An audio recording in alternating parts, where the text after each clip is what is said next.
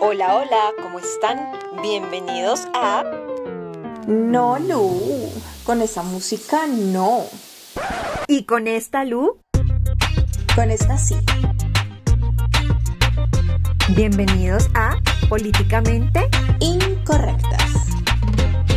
Hola, hola, ¿cómo están? Bienvenidos a un episodio más súper especial. En esta ocasión, este episodio está bomba de políticamente incorrectas.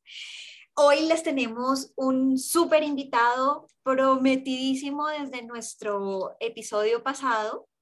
Y bueno, quiero presentar a un amigo del alma, a un ángel en mi camino, a un guía, un mentor, eh, a un colega de, de trabajo maravilloso, a un amigo que, como les digo, lo llevo en el alma. Está al otro lado del micrófono David Bonilla, bienvenido. Y está, pues como siempre, Luisa Fernanda Fori, que está también por ahí. David, bienvenido. Bienvenidísimo. ¿Qué tal esa presentación? ¡Qué miedo! que nos hagan, miedo el amor, no puede ser. Que nos hagan muchas expectativas alrededor. No, David, lo que, lo que es es lo que hay. Gracias, gracias, muchas gracias. Qué bueno estar aquí con ustedes. Gracias por la invitación. Gracias, gracias por estar con nosotras, gracias por venir a compartir un ratico con nosotros y por favor que no te dé miedo el amor, porque si Lu te quiere tanto es por algo, así que de aquí para adelante hasta yo te voy a querer igual, Eso. para que te haga una idea. ah, no, es que, y no, so, y no solo, claro, sin miedo al éxito, y no solo el amor de Lu al cuadrado, sino de todas nuestra, nuestros oyentes. Nuestras, sí, nuestras oyentes también, también a abrir ahí el, el, corazón. Bueno, David, pues tenemos un, un tema eh, súper lindo para, para plantearte. Venimos con él desde el, desde el episodio anterior. Nosotras dimos como nuestro, nuestro punto de vista muy femenino, resultó ese podcast y por eso dijimos, no, aquí tenemos que tener eh, la voz también y la energía también, pues de ese masculino que viene a, a, integrarse en todo lo que nosotros llamamos un proceso de vida, pues integral. Entonces, Lu, eh, David, te va a plantear el tema. Ella tiene esa tarea hoy contigo.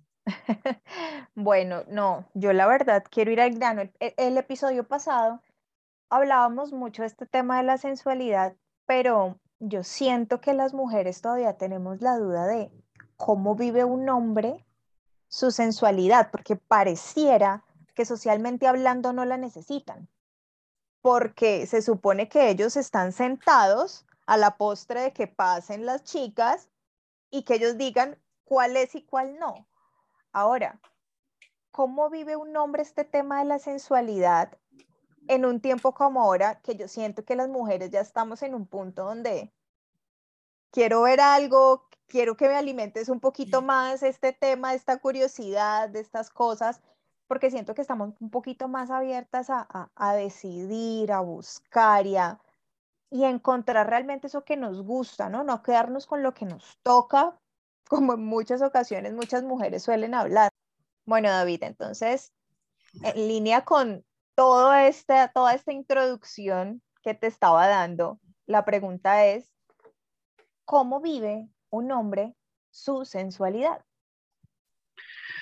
Bueno, ahí hay como varios elementos a, evaluar, ¿sabes? Porque yo creo que sí ha pasado algo y es que eh, como sociedad hemos limitado el, el, disfrute de la sensualidad a las mujeres. ¿sí? Y entonces, en, en, estos ejercicios, así como ustedes lo plantean, el, el verlo de esa manera realmente se atiende es a una relación heterosexual. ¿sí? Es decir, al hombre que disfruta del cuerpo de la mujer. Pero nosotros también tenemos que pensar es que hoy las relaciones son diferentes, ¿sí? Y las relaciones hoy nos permiten entendernos desde observadores completamente diferentes al, al rol normativo, ¿cierto? Que nos decía que un hombre y una mujer tienen que construir una pareja. En ese escenario, entonces, tendríamos que decir que el disfrute de un hombre frente a su sensualidad pues tiene que ver con las formas en que se ha podido desarrollar ese concepto de lo masculino, ¿sí? ¿Qué quiero decir? Esto suena como enredado, pero ¿qué quiero decir con eso? Y es, si a mí desde pequeño me permitieron reconocer mi cuerpo, porque realmente es un disfrute con el cuerpo. Y esto, pues, alrededor de unos procesos sociales y culturales que tienen que ver con el machismo, que tienen que ver con eh, la estructura patriarcal donde te dicen a ti, hombre, tú tienes que ser el macho machote de pelo en pecho y de pelos en las piernas, que pues hoy ya lo vemos que no funciona de esa manera, ¿sí? Que con el pasar del tiempo los hombres menos pelo en pecho queremos tener, sí, de pronto un poco de barba tal vez para darnos algo interesantes, pero eh, cambiaron esos conceptos, ¿sí? Es decir, ya el tipo peludo que le salía los pelos por el borde de la camisa, eso ya no existe, ¿sí? Ya hoy tenemos otras formas de ver esos cuerpos masculinos y creo yo que también tiene que ver con un sesgo femenino, ¿sí? Entonces, ¿cómo yo como hombre puedo disfrutar mi sensualidad? Entonces, por ejemplo, el uso de un encaje. ¿sí? Entonces, yo como pareja llego a un encuentro sexual o a un encuentro romántico con encaje. ¿sí? Me puse unos boxers con encaje. Eh, ¿Cómo lo recibirían ustedes, mis queridas Luisas al cuadrado? ¿Sí? Entonces, eh, el hombre se levanta de la mesa y cuando se levanta, se le levanta la camisa, se le baja el pantalón y tú ves un encaje. la pregunta es, Y eso se relaciona mucho con el exterior. Y es porque yo no puedo usar encaje, porque yo no podría disfrutar desde mi sensualidad eso que yo quisiera eh, encontrar. ¿sí? Porque finalmente la ropa, los que les pusimos el, el género, ¿sí? Fuimos nosotros, es un tema social, ¿sí? Entonces la mujer encaje y el hombre tendrá que usar algodón, qué sé yo. Y eso pues termina siendo, pues no sé, nocivo para, para esos temas de la sensualidad. Entonces, creo que en ese escenario, disfruten con entender que castrados tal vez por una cultura machista, lo que los hombres hemos empezado a encontrar en esa sensualidad es eh, los colores, por ejemplo, ¿cierto?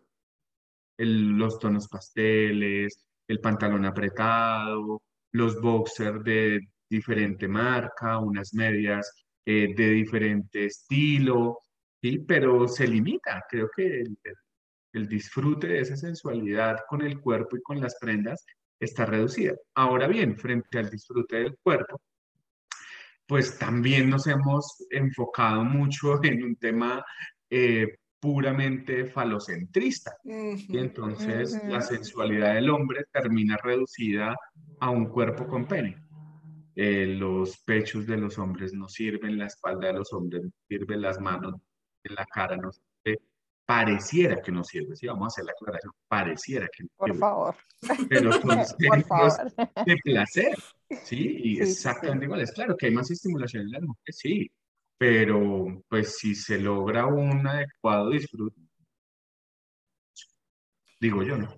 Claro, y, mira, David, que eh, nosotras en, en, el episodio pasado hablamos de precisamente eh, tú aportas algo increíble a, este concepto y es eh, ese, ese mito sobre lo femenino, sobre lo masculino y cómo desde la creencia, desde los propios paradigmas, e incluso de la creación de, juicios, pues nosotros entonces nos vamos moviendo en nuestra sexualidad, apropiando conceptos de sensualidad eh, también como muy, de, muy esquematizados, ¿no?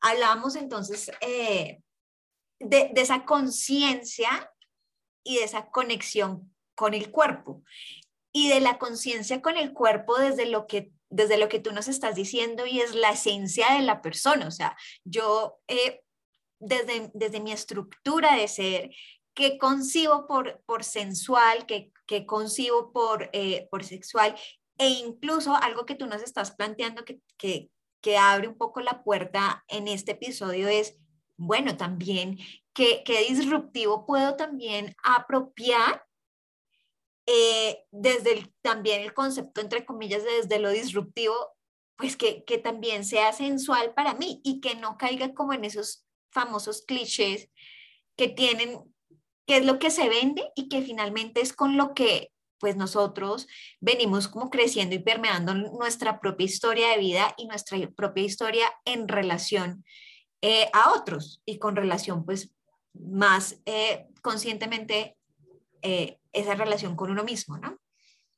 Claro, y mira, mira que ahí tú planteas algo que me parece importante y es cómo, cómo desde la compasión, ¿cierto?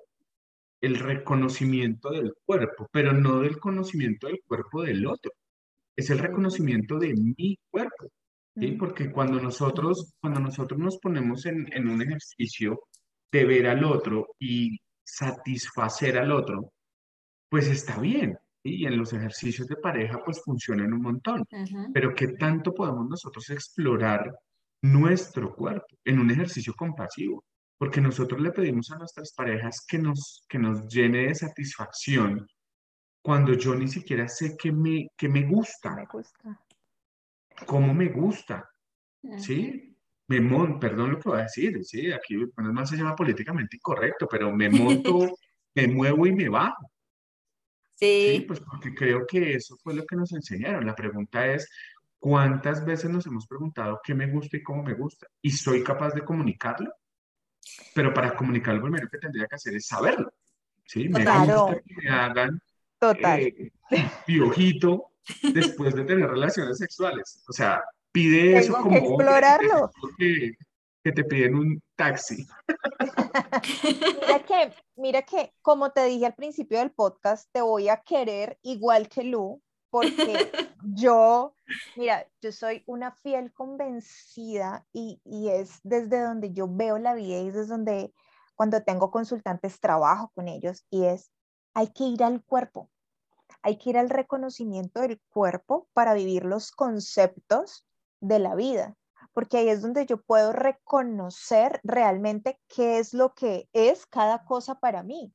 Y definitivamente, como lo decíamos nosotras en el episodio pasado, la sensualidad es, y el concepto de sensualidad es tan diverso como humanos sobre la tierra. Y en ese orden de ideas, y en ese orden de ideas, si yo no puedo mirarme al espejo y decir, oye, tengo un abdomen chévere, o sea, me voy a poner pensando como quizá como, como podría pensar un varón decir, bueno, voy, puedo lucir sin camisa y me voy a sentir sexy así. Oye, tengo piernas bonitas. O sea, yo, yo pienso que realmente, como, como en algún momento lo decías, se ha llevado todo como al disfrute del cuerpo de la mujer y contemplar las curvas y contemplar todas estas cosas que el mismo hombre se ha olvidado de contemplarse de autocontemplarse y de poder decir, ok, esto me gusta de mí, esto lo puedo resaltar. Y, y, y aquí se abre un espectro gigantesco. Claro. y uno a veces ve al varón como el villano y en realidad, si nosotras tenemos la dificultad de vernos sensuales, imagínate ellos que se les ha castrado tanto. Pues es que, Lu, o sea, creo que ahí acabas de dar en un punto en donde digo, uy, eso es una eureka para mí, porque es como que egoístas también hemos sido como parejas. claro, porque, porque fíjate que son posiciones, o sea, son posiciones, nos estamos llevando entre seres humanos, o sea, entre, entre seres maravillosos, únicos, como tú dices, pues nos estamos llevando a extremos. Entonces, eh, el, tema aquí también se está, digamos que lo estamos viendo mucho desde, desde el concepto que yo tengo de, de mujer, de ser sexy y de qué es lo sexy o qué es lo sensual, que también eh, el mundo, más que para mí es lo que yo te digo, es como lo que el mundo también nos ha enseñado que, eso es, ¿no? ¿sí? Okay, Lo, lo que, como que nos da. Frente, frente, a eso que mencionas es también pensar cómo el estereotipo termina definiendo la forma en que yo puedo explorar mi sexualidad. Porque entonces, eh, en, el paradigma de los cuerpos perfectos, eh, tener la panza, sí, es un tema de salud, es un tema de todo lo que está bien, sí, pero vivimos en un mundo real, sí, en el mundo real hay gente con panza. Y en ese mundo real, es decir, entonces yo como con la panza puedo también decir, oiga, pues este gordito panzón o esta gordita panzona tiene lo suyo y disfruta de eh, el, el boxer apretado y disfruta de su cuerpo eh, con curvas, porque también creo que, y, tú lo mencionabas, Luisa, lo bueno que uno dice Luisa y puede ser cualquiera, ¿verdad? Así que está buenísimo. Aquí, le, queda uno fácil. Sí, el, el tema aquí es cómo nosotros, desmitificando el, el cuerpo, disfrutamos de él. Sí, es decir, yo no necesito tener las nalgas tonificadas y el 90 que nos vendieron desde siempre, sino que pues mis nalgas son 70 y tienen estrías y tienen pues las, los rastros normales de ser humano, pero disfruto desde ahí. Porque es que también creo que ese, el, el, castigo con el cuerpo es muy alto, ¿sí? El, de hecho de que la religión, y aquí sí toca decirlo, la religión nos, nos quitó la posibilidad del disfrute con el cuerpo, porque todo es pecado.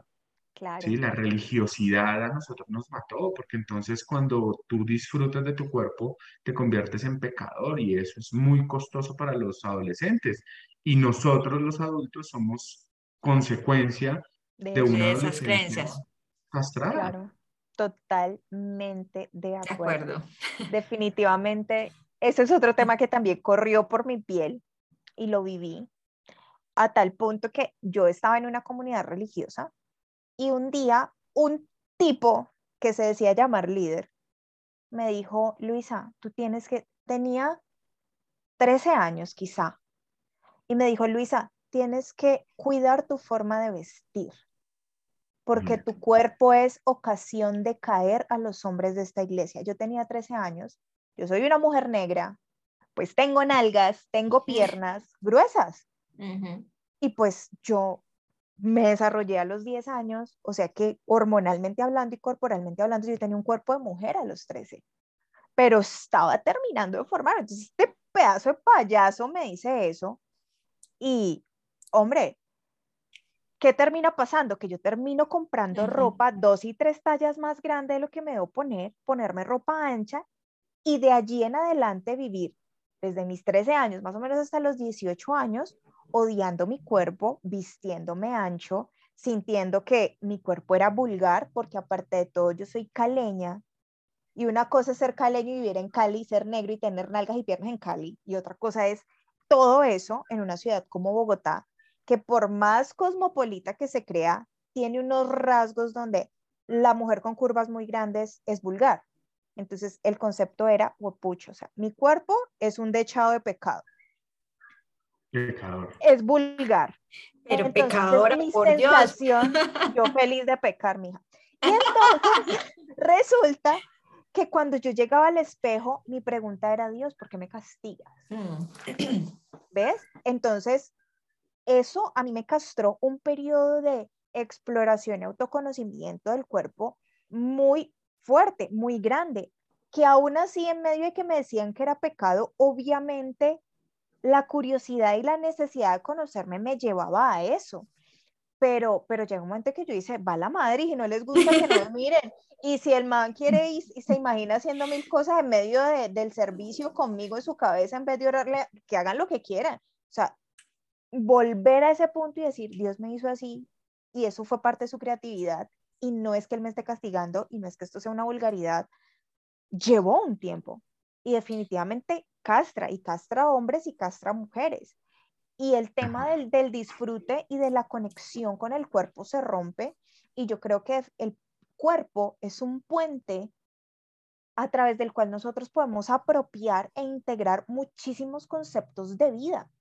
Yo por eso soy fan de vamos a atravesar esto por el cuerpo, vamos a pasarlo por el cuerpo, vamos a pasarlo por el cuerpo. La ansiedad, la tristeza, la felicidad, pero mi sensualidad yo la tengo que percibir aquí, la tengo que sentir para yo poderla hacer la mía y contextualizarla en mi cuerpo y poderla integrar a mi día a día. Si no se me queda aquí, mezclada con el Nos desconectamos. que están vendiendo en la televisión, claro, desenchufada. Ok. Wow, pero creo que, creo que ahí es súper valioso algo que, que, que, tú decías, Lu, y que David pues nos ha, mm, nos ha puesto en contexto de manera súper interesante y es acuérdate de la compasión, acuérdate de la conexión contigo y de ese respeto del ser que desde, ese, desde esa apropiación de tu ser, pues es que vas reconociendo y vas siendo consciente y vas logrando esa conexión con el cuerpo, porque digamos que tú hablas de, de, atravesarlo por el cuerpo, pero para atravesarlo por el cuerpo hay que, hay que también como llegar a este tipo de conversaciones que nosotros estamos aquí teniendo los tres súper chévere, pero que también mm, se abra un espacio en nuestra vida para, para realmente explorarnos y, decir, yo en este punto, en este tema, eh, necesito abrir las puertas a descubrir, necesito conectar, necesito reconocer en mi, en mi cuerpo eh, ciertas cosas para que, que, desde ahí uno pueda disfrutar eh, esa, sensualidad y ser auténtico también desde ahí en cada una de las, desmitificando todo, ¿no? No solo en, en, una, en una relación, como nos decía David al inicio, pues hombre-mujer, sino que finalmente todo ser humano pueda llegar desde cualquier condición, pueda llegar y conectar y ser auténtico, ¿sí? Entonces, cuando nos planteaban eh, qué pasa, qué pasa cuando si su pareja le llega con boxet eh, en encaje, encaje, pues nosotras la primera reacción fue, ¡pum! Uy, no, eso, eso no está bien visto. ¿Quién dijo? Pero ¿qué pasa si, si oiga, hasta de pronto desde lo auténtico? Yo, yo, pues a mí no me han llegado así. encaje y me impacté. pues a mí no me han llegado así, pero, pero no sabemos si realmente eso pueda llegar en algún momento y conectar con alguna persona y desde su autenticidad hacer que se conecte con el disfrute, con el gozo y con la vida misma. Y es que ahí, ahí viene un tema que, que me parece clave y es el, el ejercicio del derecho, ¿sabes? O sea, el derecho de, de hacer con mi cuerpo lo que se me da la gana. ¿Sí? Incluso cuando, cuando hablamos de las relaciones heterosexuales y de las, de, de las relaciones transexuales, de las relaciones homosexuales, de todas las otras opciones que hay, ¿por qué tú tendrías que decirle al otro tu, tu elección de vida? O sea, uno, uno no llega a alguien a decirle, hola, mucho gusto, me llamo David y soy heterosexual. De eso no se habla, o sea, ¿para qué? Pero pareciera que cuando tú eliges de manera diferente, parece que sí te toca andar con una etiqueta, te toca andar con un rótulo.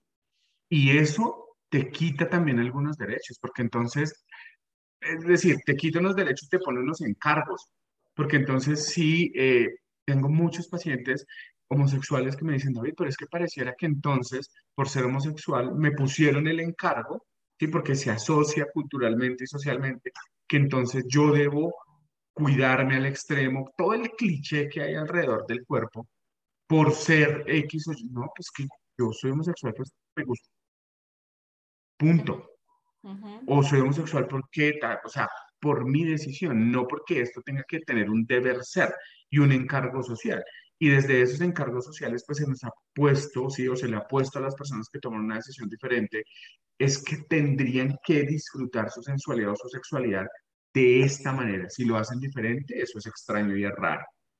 Sí, entonces creo que ese tema también, y, y como usted lo mencionaba desde la compasión, pues es empezar a vernos de una manera diferente y es la sensualidad arranca conmigo, con el disfrute de mi cuerpo, con, con el permitirme en la adolescencia saber qué me gusta, qué no me gusta, saber que en el, en el, en el acto sexual también no siempre tiene que terminar en un coito, porque la mayoría de las personas, y pues a nosotros los hombres se nos dio ese y es que si no teníamos, yo no sé si se pueden decir penes, penes duros y que duren mucho tiempo, eh, pues como que el, lo masculino se fue al piso. Y hoy hablamos de nuevas masculinidades y las nuevas masculinidades también tienen un derecho a la fragilidad, un derecho a la emoción, un derecho a la sensualidad.